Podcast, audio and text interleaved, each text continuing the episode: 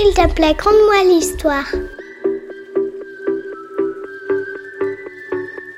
Bonjour et bienvenue sur le podcast qui vous raconte l'histoire de France comme une aventure. Bonjour les enfants, êtes-vous bien reposés depuis notre dernier voyage en Gaule?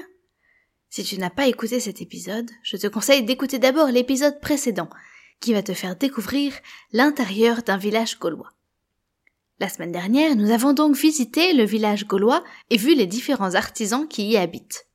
Aujourd'hui, je te propose de rencontrer Galix, le chef du village. Il va nous faire visiter sa maison et rencontrer les personnes importantes du village. On y va? Oh oui, est-ce qu'il monte sur un bouclier? Ah non, les boucliers gaulois sont en bois recouverts de cuivre, ovale et pas du tout rond comme celui d'Abra Raccourcix et la tradition de porter les chefs sur des boucliers date de bien plus tard. Tiens, voilà Galix. Entrons avec lui dans sa maison.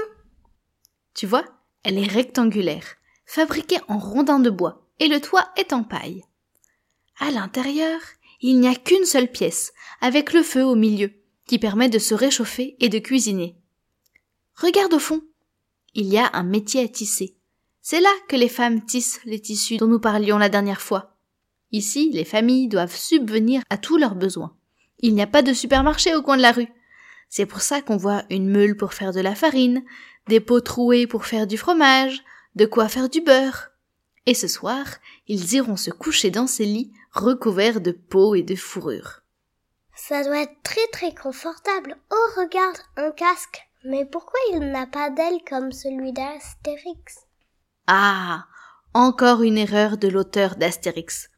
Quand les premiers archéologues ont retrouvé des casques gaulois, ils étaient bien sûr tout rouillés et puis un petit peu tordus. Et les parties qui protégeaient les joues et la mâchoire étaient remontées et donnaient l'impression de former des ailes. En parlant de casque, connais-tu cet objet? C'est bizarre, on dirait un grand tuyau avec une bouche en haut. Oui, c'est le carnix, une grande trompette verticale qui donne un son rauque et lance les batailles. Avant de se battre, les Gaulois font sonner le carnix. Ils entonnent leurs hymnes de guerre et agitent leurs armes pour terroriser l'ennemi. Certains combattent tout nus, et d'autres sont mieux équipés et portent même une cotte de maille en fer, comme les chevaliers. Ce sont les Gaulois qui l'ont inventé. Ils ont un grand bouclier, une lance ou une épée, et certains ont même des chars. En revanche, contrairement aux Romains, ils n'ont pas vraiment de technique d'attaque, ils foncent juste dans les ennemis.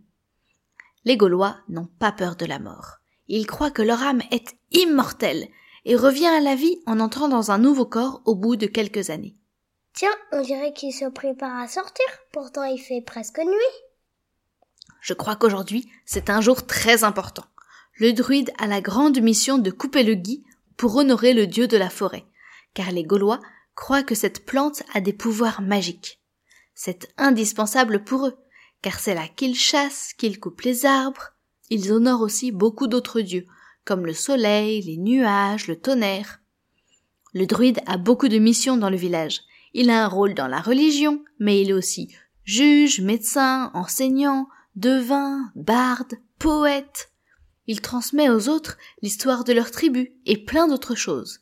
Mais on ne sait pas exactement quoi, parce que les Gaulois n'écrivaient presque pas tout se transmettait à l'oral. Allez, on aurait encore bien des choses à découvrir. Mais il se fait tard. Quittons nos amis gaulois pour rentrer dans notre siècle. La semaine prochaine, nous allons voir que ce mode de vie des Gaulois ne va pas résister à l'arrivée des Romains.